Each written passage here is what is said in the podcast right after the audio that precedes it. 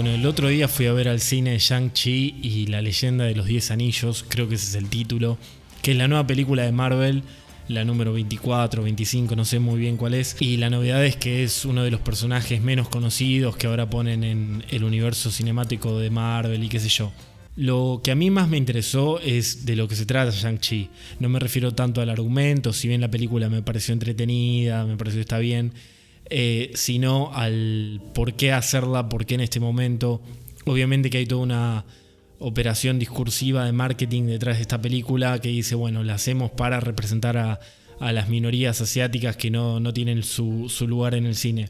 Lo cual en parte es cierto y en parte como pasó con Black Panther o Pantera Negra, eh, es una trampa discursiva. Porque por, algún, por un lado se niega una historia de películas que tal vez no recibieron demasiada atención, tal, tal vez pasaron desapercibidas o tal vez no. Eso después quedará para, para otro podcast. Pero lo interesante es si Pantera Negra tomaba o negaba la tradición del Black Exploitation o las películas donde de explotación de, los negros, ¿no? ¿no? Me refiero a, las películas con Pam Grier y los policiales tipo Shaft, donde los protagonistas eran negros, tenían una estructura, las, películas en general peleaban contra eh, un blanco, tenían la, música este, funk, eran en las calles de, Harlem sucias, llenas de delincuencia. Todas películas que crearon un estilo y a las que, eh, por ejemplo, Quentin Tarantino les eh, rinde tributo en varias de sus películas, en especial en Jackie Brown. Pero bueno, acá vamos a concentrarnos en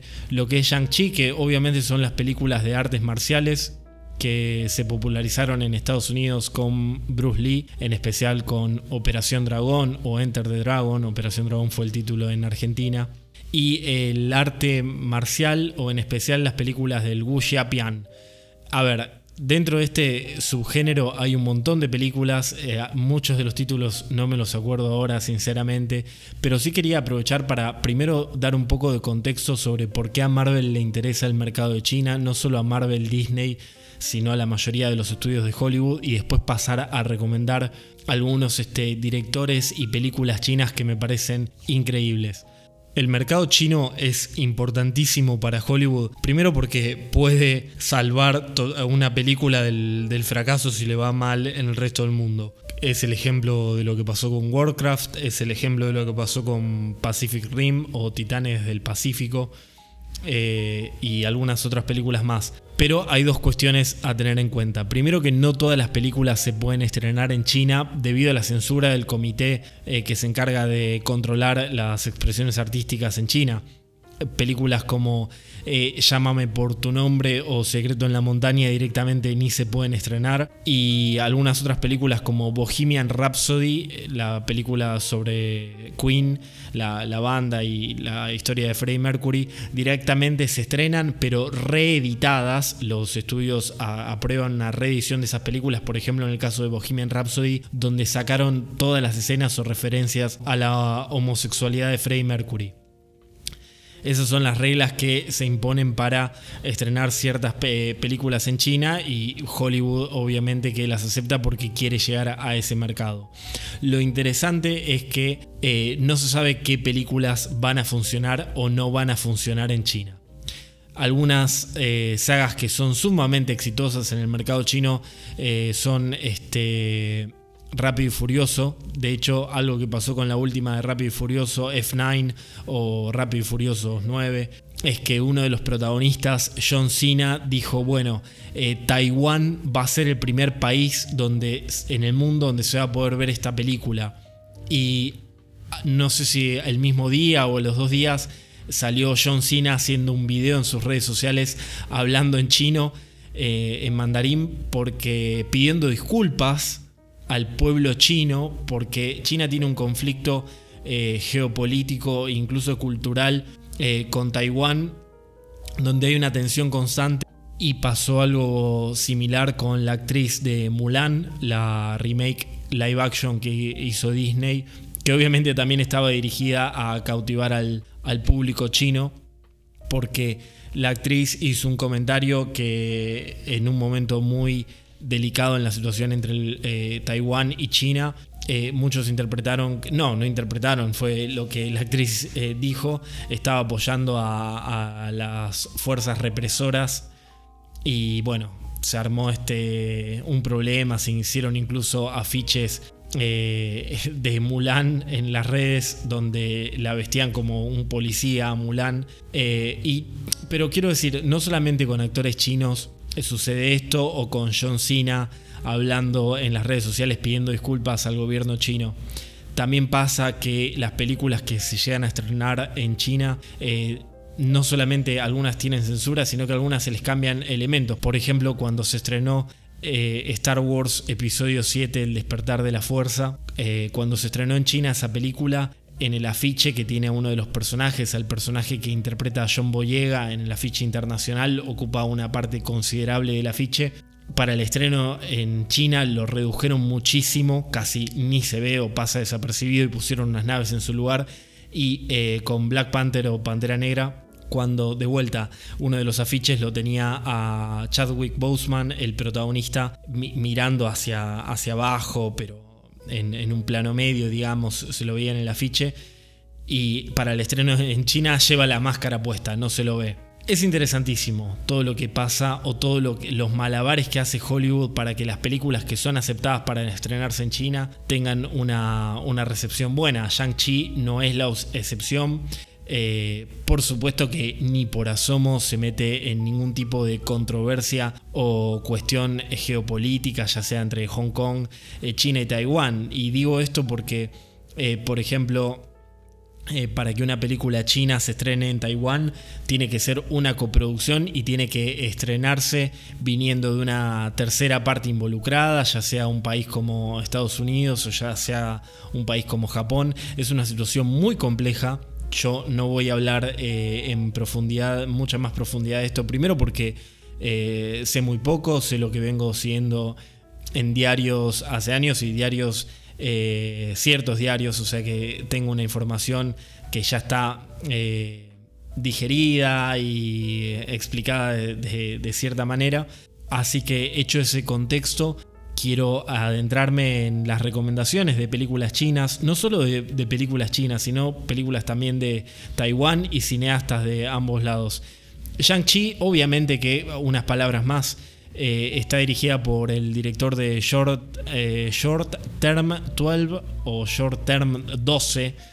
Eh, es una película de hace varios años que a mí en su momento me había gustado con Brie Larson y Lucky Stanfield que eh, es una película independiente norteamericana y obviamente que eh, Shang-Chi es una película recontra estadounidense, recontra hollywoodense, pero que toma los elementos eh, iconográficos chinos que están embebidos en la cultura popular, no sé, un dragón, el color rojo y las artes marciales para ponerlos en una película de superhéroes como las 24, 23, 25 películas anteriores de Marvel.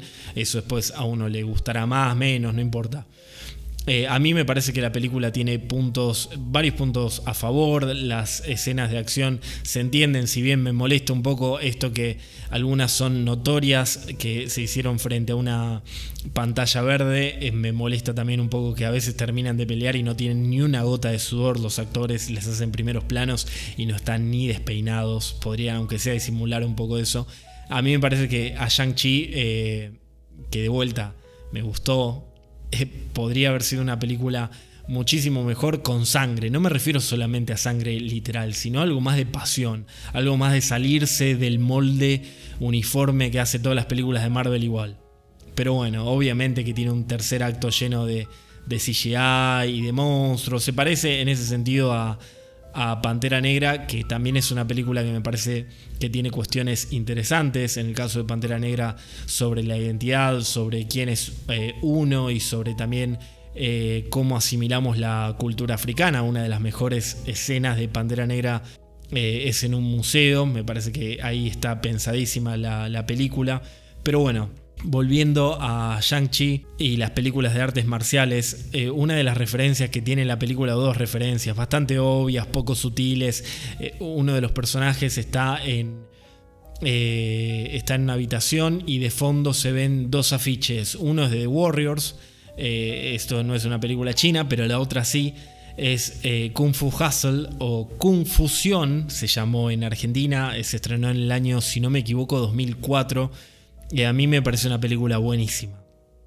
La dirigió Stephen Chow, que es un cineasta que le gusta a Quentin Tarantino, hizo Shaolin Soccer, que es una película muy divertida, y Kung Fusión, que es una película de artes marciales. Eh, parece como de artes marciales mezclada con Looney Tunes, e involucra eh, un montón de cosas como el chi, eh, los instrumentos estos japoneses que, tocan unos personajes que son como unos matones, no recuerdo ahora, pero tiene mucha imaginación, es muy divertida y tiene una secuencia que para mí eh, es buenísima, que es totalmente política porque hay un montón de mafiosos que tienen unas hachas y son los que amedrentan a un pueblo eh, de gente pobre, de gente humilde. Y en esta secuencia de acción voy a tratar de no spoilearla, pero no solamente está muy bien la coreografía y es muy divertida, sino que también se rompen un montón de estereotipos y creo que explica de maravilla la diferencia entre hacerse el boludo y ser un boludo. Eh, por la actitud que tienen los personajes, eh, pero también eh, las miradas cómplices y los guiños que tienen estos personajes de bajos estratos sociales contra estas fuerzas mafiosas que se aprovechan de ellos. Ahí serían dos recomendaciones, Confusión la principal de Stephen Show, pero también Shaolin Soccer, que es muy divertida también. pero me voy a ir un poco más atrás en el tiempo o no, para recomendar tal vez mi película china favorita, es este del año 1991 y junto con otra película de 1991 son esas películas que a mí me parecen un 10. Eh, mi película favorita es 1991 es El silencio de los inocentes, pero la otra que me parece extraordinaria se llama La linterna roja. En inglés es Rise de Red Lantern. No sé cómo será el, título en chino, no, sé hablar chino. Eh, pero la dirigió un director que a mí me parece buenísimo, que se llama Zhang Shimu. Eh, hizo una película en 1990 que me parece buenísima, Yudu, eh, la historia de Kyushu en 1992 también. Eh, y vamos a hablar, o voy a hablar ahora un ratito un poco de esas, pero me voy a enfocar en, La Linterna Roja, que es una película eh, protagonizada por Gong Li y toda protagonizada por mujeres. Son tres o cuatro mujeres, no recuerdo muy bien, eh, las que la protagonizan. Y hay dos cosas que caracterizan al cine de Zhang Shimu. Primero que la mayoría de sus historias están centradas en mujeres. adelantadísimas estas películas a su época, pero sirven como elemento de denuncia contra eh, la opresión y el sistema patriarcal que gobierna China eh, no solamente ahora y con la revolución cultural, eh, sino desde hace milenios. Es interesantísimo cómo Zhang Shimu en la linterna roja trabaja el tema de la geometría. la historia es básicamente... Perdón, la linterna roja no, creo que acá en Argentina me acabo de acordar, se llamó Esposas y Concubinas eh, y es básicamente la historia de tres personajes femeninos que compiten para quién va a ser, o cuatro, no recuerdo, para eh, que compiten para quién va a ser la que se va a acostar con el emperador en, eh, o quién va a ser la elegida esa noche para acostarse con el emperador. Es interesantísimo. La película de Shang Shimu la plantea de manera tal que hay víctimas y no tanto esta cuestión de heroínas y villanas en este sistema, y víctimas obviamente de, este sistema que, las oprime. Y está trabajado también el tema del color, eh, la simbología, el color rojo está muy presente en todas las películas de Yang Shimu. Es interesantísimo porque él cuenta que eh, él se, primero empezó a estudiar cine en la década del 70 y no veía las películas que aprobaba el comité de censura chino y de repente cuando empezó a ver películas del resto del mundo que no tenían esta censura enloqueció por el uso del color, por las artes marciales. Esta no es una película de artes marciales, es una película totalmente dramática, pero a mí me parece eh, inteligentísima. Y en, esta, en este desarrollo de cómo trabaja eh, los espacios, la puesta en escena, por supuesto, pero, pero el color rojo también, la música, los silencios, eh, como decía antes, la geometría, porque eh, parece como si estos personajes estuvieran encerrados entre estas paredes, no se, no se pudiera tener pasión, deseo, nada. Y Zhang Yimou hizo dos películas más, que tal vez. Eh, dos películas más, no, hizo varias más, además de Shudu, que me parece buenísima también, la historia de Kyushu. En 1992, son dos películas distintas esas. Hizo, quizás las más conocidas sean eh, La Casa de las Dagas Voladoras, creo que es del 2006 más o menos, y Héroe. La Casa de las Dagas Voladoras ya no me resulta una película que a mí me entusiasme tanto, si bien es muy bonita pero Héroe del año 2002 me parece una de sus mejores películas junto con las que vengo mencionando. Esta sí es una película de artes marciales, es una película también muy política, recontra inteligente, eh, hipercrítica también del, gobierno chino y de la cultura y de un montón de cosas más. Es interesante esto porque eh, tanto Shudu como que es de 1990 como Esposos y concubinas o La linterna roja, como quieran llamarle ya, le pusimos tantos títulos, eh, no se estrenaron en, China, fueron censuradas, se estrenaron en el resto del mundo, creo que eh, una de estas dos fue nominada al Oscar, eh, o las dos fueron nominadas al Oscar, no, no recuerdo. ganaron en festivales, en el Festival de Venecia, qué sé yo, fueron muy bien recibidas por la crítica, pero en China no se estrenaron, fueron censuradas. Incluso la relación de, China con el cine es interesantísima porque si no me equivoco en 1991 estaba en decadencia la asistencia del público a las salas y el gobierno había hecho una serie de películas propagandísticas para en favor de, la revolución cultural y para el decimoséptimo aniversario de, de la revolución y un montón de cosas más, pero lo interesante es que estas películas recién se estrenan en China en 1992 y lo que se conoce como la quinta oleada de cineastas chinos, a la que pertenece Zhang Yimou y Chen Cage, un director que ahora eh, quiero mencionar porque hizo en 1993 una película que eh, no es fácil de ver en, más de un sentido, porque si no me equivoco dura tres horas y también es una película bastante fuerte.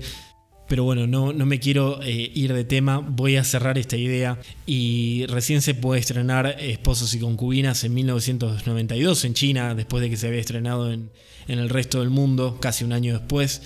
Y la película es un, eh, un éxito, no un éxito descomunal, pero eh, lo que tiene de característico la quinta generación de, de cineastas este, chinos es que se graduaron de la Escuela de Cine de Beijing de la cual también salió este cineasta que mencionaba antes, Chen Cage.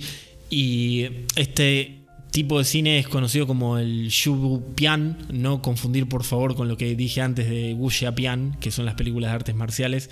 El Shibu Pian son estas historias alejadas de las grandes ciudades donde obviamente la vida es más ardua, es más dura y ellos eh, usan estos contextos para contar historias que pueden parecer en primera vista, como digo siempre, sencillas, pero cobijan una gran complejidad.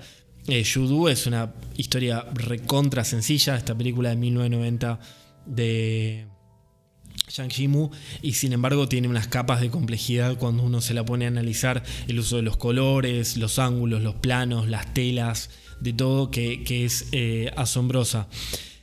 Ahora sí voy a mencionar a Chen Cage, este cineasta también chino, eh, que fue compañero de Jimu Yang, y dirigió en 1993 esta película que se llama Adiós mi concubina, Farewell my concubine, no sé si lo acabo de pronunciar bien, espero que sí, eh, no lo voy a pronunciar en chino, pero eh, es una historia de tres horas, es una historia dura, eh, es una historia operística, no es lo mismo la ópera en China que la ópera como la conocemos nosotros. es una historia también sobre actores, sobre cómo se los instruye y los sacrificios que tienen que hacer y es una película más académica, interesante, lo que tienen las películas tal vez de Jim Jack, que a mí me parecen en general todas más accesibles. No vi las últimas que hizo eh, en Hollywood. Eh, una de las últimas que hizo no, no la vi con Matt Damon, creo que se llamó La Gran Muralla. Tampoco me interesa es mucho, eh, ¿verdad? Pero bueno, en algún momento lo haré.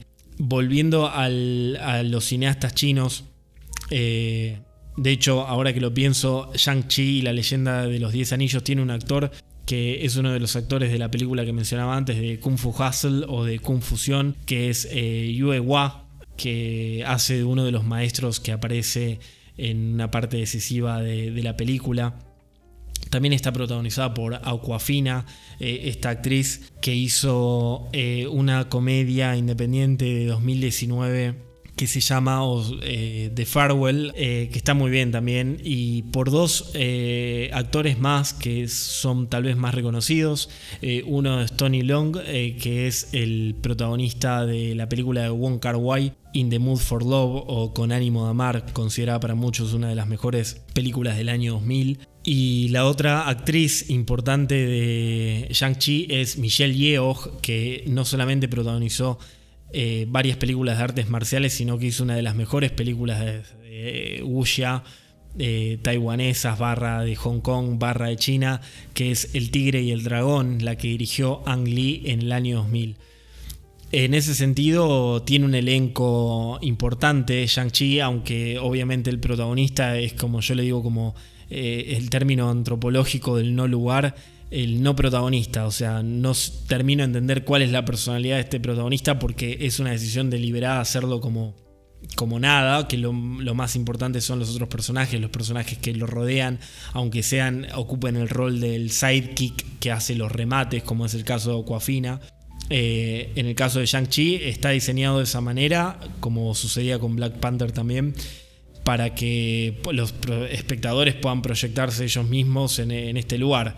Son decisiones narrativas eh, que bueno, que toma eh, Disney o Marvel para hacer las películas. A mí me resulta menos interesante que por ahí las protagonistas de cualquier película de Shang-Chi. Pero bueno, como decía antes, eh, Shang-Chi lo que hace es tomar la idea que tenemos en Occidente sobre la cultura china y cuenta la misma historia de Génesis de un superhéroe que ya recontra conocemos y en especial que está hecha y fabricada al molde del MCU para revestirla con ciertas estas ideas que tenemos sobre no sé un dragón eh, lo que son este, los poderes chinos el, el tema sobre el cine chino hay un montón de películas que ahora me estoy olvidando que no estoy mencionando y que seguramente me gustaron mucho pero eh, da para muchísimo más que un podcast solo, solamente la historia de China en relación con el cine, la censura, como les comentaba antes, las películas que no se pueden estrenar,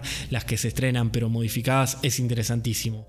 Hollywood está desesperado por entrar a ese mercado y obviamente que venden películas como Shang-Chi con eh, el relato de, bueno, las hacemos para representar minorías, lo que están buscando desesperadamente son los millones que ofrece el mercado chino. Pero bueno, eh, vamos a ver qué pasa a futuro. Esto fue todo por hoy, espero que les haya gustado este pod y sean felices, vayan al cine.